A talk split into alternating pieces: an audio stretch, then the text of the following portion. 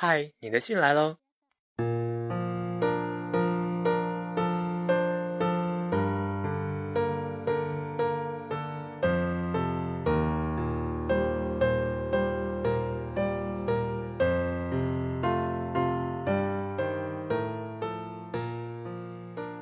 嘿，亲爱的你，展信佳。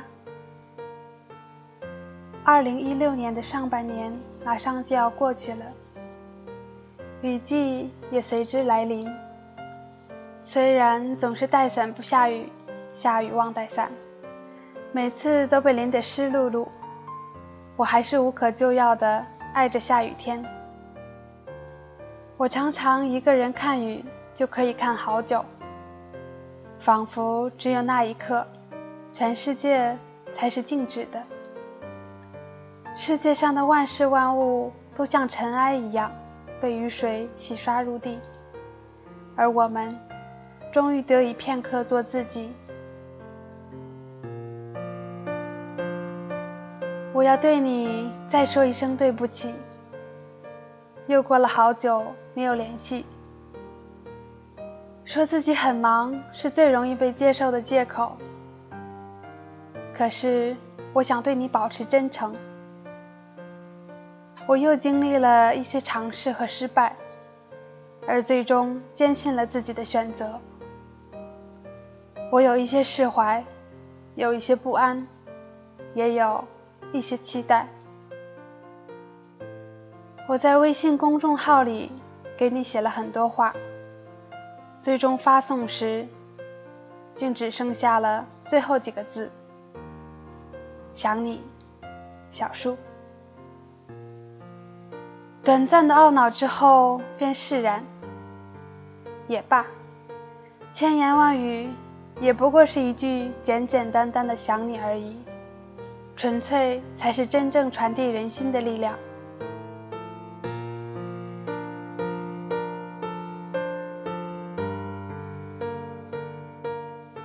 周末一个朋友的生日派对，找生日卡片的时候，他的明信片毫无征兆的掉了下来。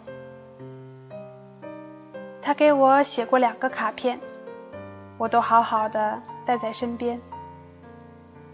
一张是他去香港的时候寄来，我还记得他说：“清晨的阳光刺痛双眼，强调着我早该从这幻境中退场。”但恍惚中，却总有一种力量，一次次将我拖回梦乡，反反复复，无始无终。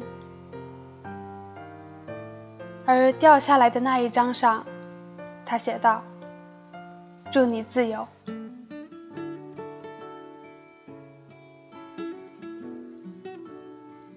阳光大好的午后，总是让我心情愉悦，所以。我讨厌那对比之下脆弱来临时的猝不及防。我坐在地板上，毫无形象的痛哭了一场。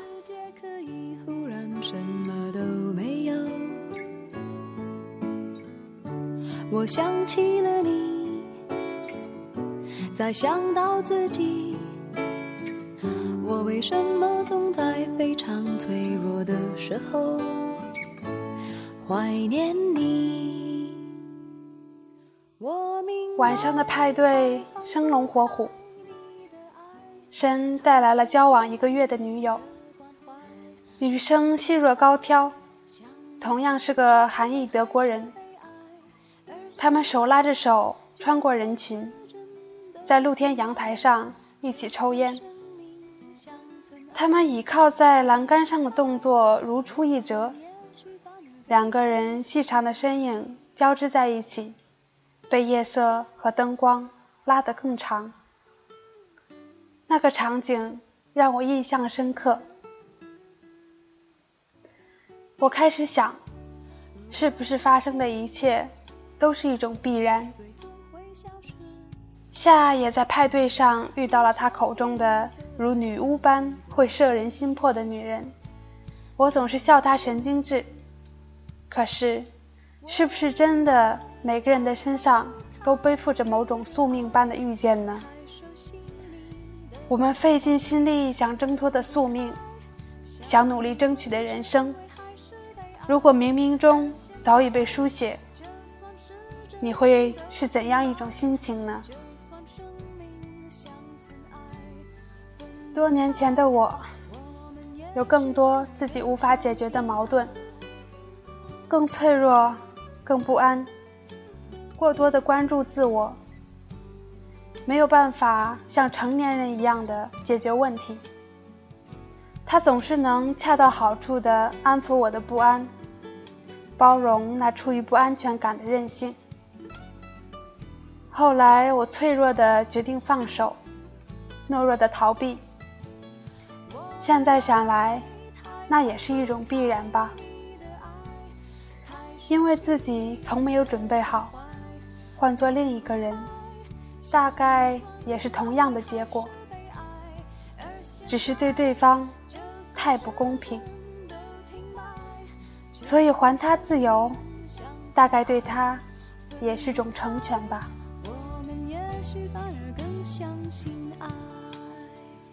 后来我学会了很多道理，虽然终究没有得到年少时幻想的自由，却也理解了爱的含义。从前总是觉得爱就是成全之类的桥段太偶像剧，如今却深以为然。所以得与失才变得不再是大起大落。如果那是对你最好的选择，那就去吧。因为我爱你，所以才不忍心勉强你。这个道理。大概他比我懂得更早吧。你的生命里是否也有这样一个人？虽然没有勇气再联系，可是每每想起，还是充满感激，期待他获得最大的幸福，即使那不是你给予。听到他的好消息，你觉得很安心，却在心头。轻轻地叹了口气。人因为有情感而有羁绊，有时候牺牲也是一种幸福。我也有希望因为我而幸福的人，也有想尽心尽力保护的人，也有除了我。再也没有人依赖的人，也有失去我就会失去全世界的人，所以大概我永远也不可能得到他所祝愿的自由了吧？如果那就是宿命，我希望未来的每一步都来自善良和爱的指引。挡不住黎明来临，这段属于黑夜的爱情，注定要蒸发阳光体。爱上了不该爱的人，连伤心都会来不及。两个世界的代表作品就是命运。我虽然很有勇气，但却放。愿上天庇佑所有爱着的灵魂，祝你自由，祝你得到你想要的幸福，而我也要尽力做这浮华尘世中一颗幸福的尘埃。你的小树。